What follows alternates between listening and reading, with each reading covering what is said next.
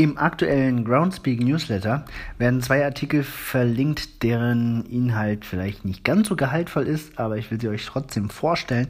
In dem einen Artikel geht es um Begriffe, die vor Geocaching eine andere Bedeutung hatten, als sie heute haben, zumindest für Geocacher.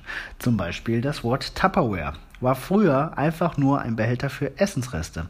Jetzt aber der Grund, warum ich in die Natur rausgehe, ein versteckter Behälter, der Swag enthält oder mir das Gefühl gibt, etwas erreicht zu haben, nachdem ich ihn gefunden habe. Das ist schon richtig. Also in so einer Plastikdose steckt mittlerweile sehr viel mehr und da sind sehr viele Erlebnisse mit verknüpft. Ähm, deswegen kann ich das nur unterschreiben.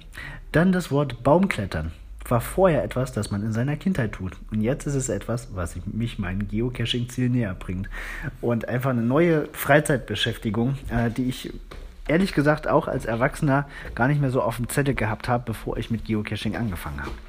Also auch hier meine Unterschrift drunter. Lustiger Artikel, ich verlinke ihn mal. Der zweite äh, dreht sich um Geocaching-Vorsätze für das Jahr 2020. Da wird zum Beispiel empfohlen, dass man doch mal einen Monat lang jeden Tag einen Geocache findet.